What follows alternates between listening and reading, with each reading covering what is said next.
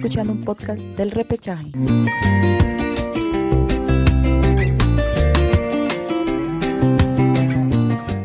Hola, hola, hola, ¿qué tal? ¿Cómo están? Mi nombre es Gabriel, estoy aquí junto a Iván, nosotros somos el repechaje y el día de hoy les vamos a hablar acerca de la lista de convocados que ha, que ha dado hace unos días el técnico de la selección peruana, Ricardo Gareca, que, son, que serán los jugadores que disputarán esta fecha doble de las eliminatorias, de este inicio de las eliminatorias sudamericanas rumbo al Mundial de Qatar 2022, donde la blanquirroja se medirá ante Paraguay en Asunción y ante Brasil aquí en Lima. ¿Qué tal Iván? ¿Cómo estás? ¿Cómo estás Gabriel? Eh, así es.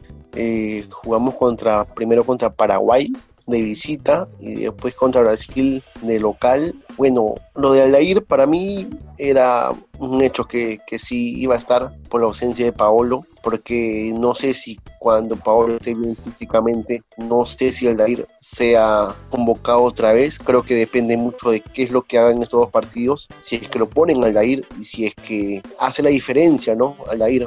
Me parece que la liga MLS no, va, no permite que o no va a permitir que sus jugadores vayan a sus selecciones. Entonces creo que Ruiz Díaz, si pasa eso, Ruiz Díaz no vendría. Creo que solamente nos quedaríamos con Farfán como, como delantero, porque Gareca lo usa Farfán como delantero.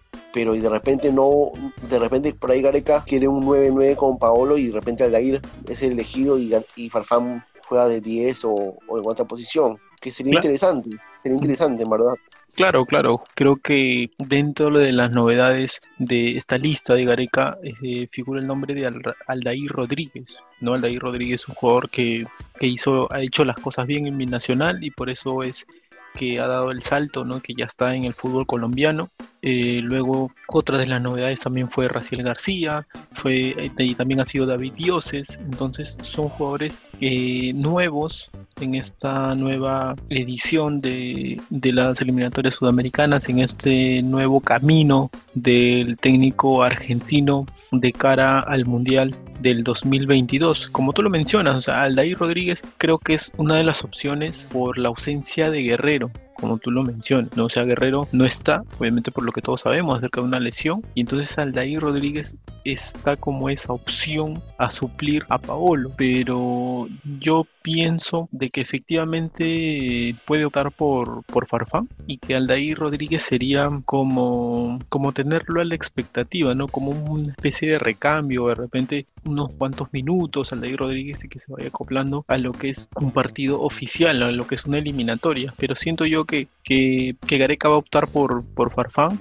pero justamente lo tiene ahí Aldair Rodríguez por, por la ausencia de Paolo. ¿no? Acerca de Raciel García, creo que eh, es un jugador joven que ha venido haciendo las cosas bien en, el torneo local y, por eso ha sido su, llamado. Acerca de David Dioses, mm, no lo tenía, la verdad. No, no, no, no lo tenía en, esa opción de que de las posibilidades de Gareca. Aunque Gareca sabrá porque lo ha llamado. Yo creo que Gareca obviamente tiene la experiencia de, ya haber dirigido esta selección, de, haber consolidado a esta selección peruana, por algo es la clasificación al mundial y por algo también es que fue, ha sido finalista de la Copa de la Copa América. No se está aquí tratando de cuestionar la, la experiencia o el trabajo que está haciendo Gareca, pero yo en lo personal sí no, no lo tenía David Dioses. ¿Tú lo tenías? Dos puntos para, para decir.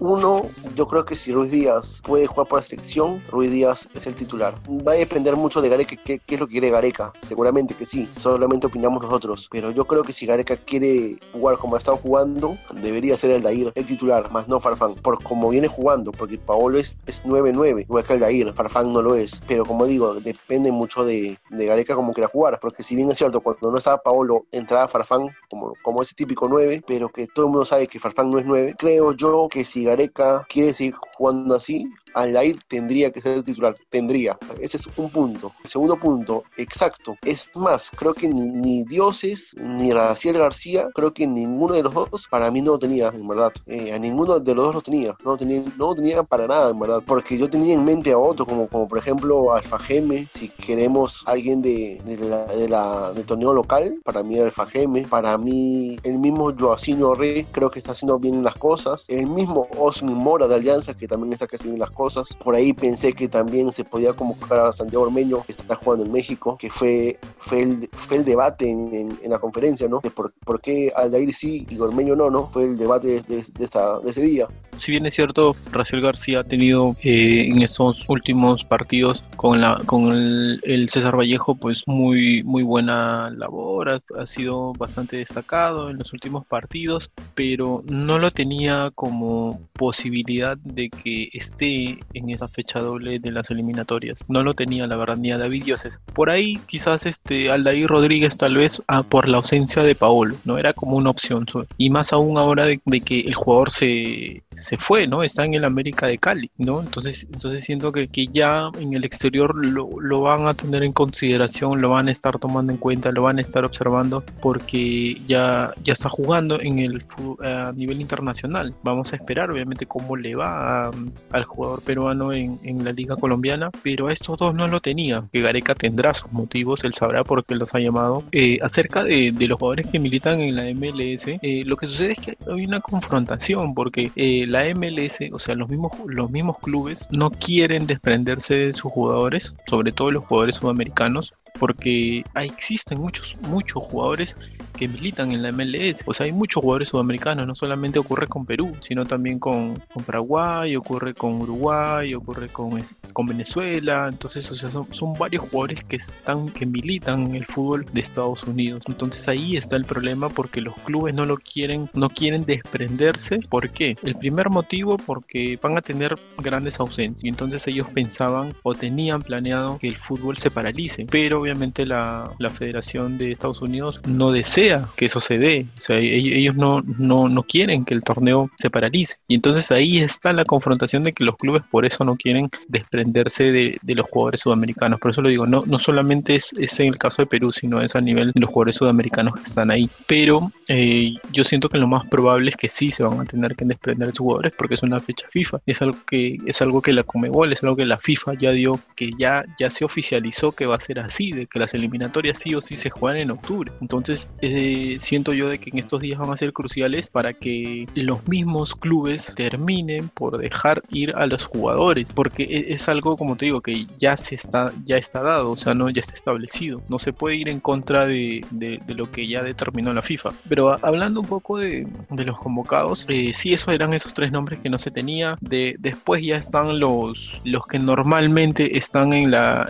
en la lista de Gareca, los normalmente están en los, en los planes de, de Gareca, esos son los jugadores que siempre están en, en, en, su equipo, ¿no? Como es el caso de Pedro Valese, Carlos Cáceda, Carlos José Carvalho, Aldo Corso, Luis Advíncula, el mismo eh, Miguel Trauco, de, ah, y, Jordi Reina, que justo, que justo ha vuelto a la selección, ¿no? Está Miguel Araujo, Carlos Zambrano, Cristian Ramos, Luis Abrán, Alexander Callings, Anderson Santamaría, Marcos López, Nilson Oyola, Renato Tapia, Pedro Aquino, Wilder Cartagena, Yosimar Yotun, Christopher González, que justo ha tenido una, una, un pequeño golpe el día, el día de ayer con, con Sporting Cristal. Vamos a ver cómo, cómo se recupera. Es Cristian Cueva, que también, que también lo tiene en consideración Gareca. Está Sergio Peña, Andy Carrillo, Andy Polo, Edison Flores, ¿no? Farfán, como tú lo mencionaste. Lo que siento yo de que Gareca mmm, lo va a tener a estos tres jugadores, como te digo, que son la novedad a la expectativa, ¿no? Como tú dices, para ti, Aldair Rodríguez este, va a arrancar. Yo no sé si será así,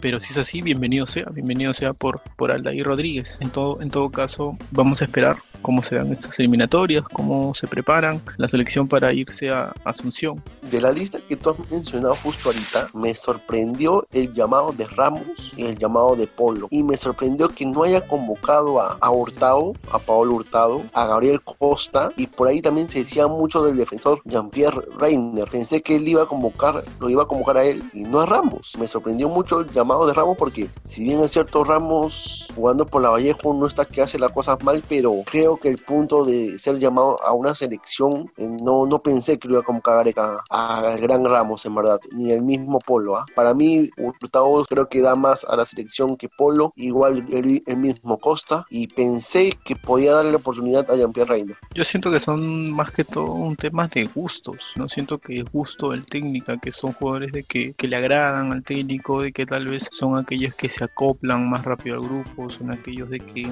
eh, más rápido este, se pueden adaptar al planteamiento del técnico, entonces creo que va un poco por ahí. Así como mencionaste acerca del llamado de, de Ormeño, ¿no? De por qué no lo llamó. Siento yo que, tal vez sea por el tema de que Ormeño tampoco se decide tanto, está muy indeciso, como que no dice si por Perú o por México, como que no, como que en estos momentos no tiene la cabeza tanto en, en, jugar por alguna selección determinada, no creo que él más está concentrado en, en hacer un buen papel, en, en, el fútbol mexicano, ¿no? Ahí en el Puebla, en, hacer una buena campaña, una buena temporada, entonces tal vez por ahí va el, el tema de, de, que Gareca no lo haya tomado en cuenta, eh, y sobre todo que no pase con lo mismo que con la Padula, ¿no? Que también estaba por este así como que un poco indeciso, que el mismo Gareca en un momento viajó a Italia, pero el jugador no quiso y que estaban así, muchos como que era una novela ahí que la Padula sí, que unos una, este, una parte de la hinchada lo pedía que tenía que estar, otros de que no y cosas así, ¿no? Entonces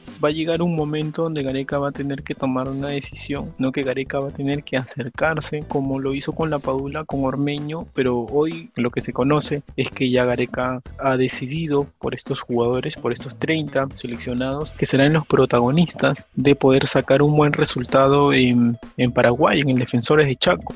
30 si es que vienen los de la MLS, ¿no? Si no serían, creo que 22. Hablando de quién no convocó, quién sí convocó, también me sorprendió el no llamado de Cristian Menavente. Ya que se me viene a la cabeza, tenemos jugadores, ¿ah? Tenemos jugadores, tenemos a Cristian Menavente, eh, a Jean-Pierre Rainer, a Abel Costa, Paolo Hurtado. Tenemos jugadores que, que, no han sido convocados, pero o sea, tenemos, tenemos selección, ¿ah? tenemos banca. Eso es bueno. Primer rival es Paraguay y como te digo, estos días serán cruciales de, de cómo determina también la MLS ¿no? De, de, qué, en qué acuerdo llegan para que puedan dejar libre a estos jugadores peruanos para que se puedan integrar a, a la selección. Esperemos que saquen un gran resultado contra Paraguay y contra Brasil. Eh, yo mínimo espero cuatro puntos. Creo que tenemos la capacidad para sacar esos cuatro puntos. Nos estamos despidiendo y obviamente que tenemos muchos más temas. En verdad que un tema que, por ejemplo, que ahorita está picando mucho es el tema de Libertadores con los equipos peruanos, ¿no? Que no, no chuntamos una, ¿no? El mismo Alianza, 21 partidos sin, sin poder ver un resultado positivo. Es uno de los peores equipos. En verdad este es un, es un tema bonito para, para conversarlo, para saber qué pasa con los equipos peruanos, eh, qué tendríamos que mejorar, qué tendría que pasar. Ya, ya habrá momento en todo caso de hablar acerca de, de cómo le está yendo a los equipos peruanos en, en, torneos internacionales, ¿no? Y sí, es cierto, o sea, ahí se nota que mayormente son decepciones, más que este, logros importantes, más que alegrías, son tristezas. Entonces vamos a, también habrá momento de poder hablar en un siguiente episodio de El Repechaje. Así que nada, que a quienes nos siguen a través del Spotify, a través de Apple Podcast, también nos pueden seguir en Amazon Music, nos pueden seguir en el Facebook, en YouTube como El Repechaje.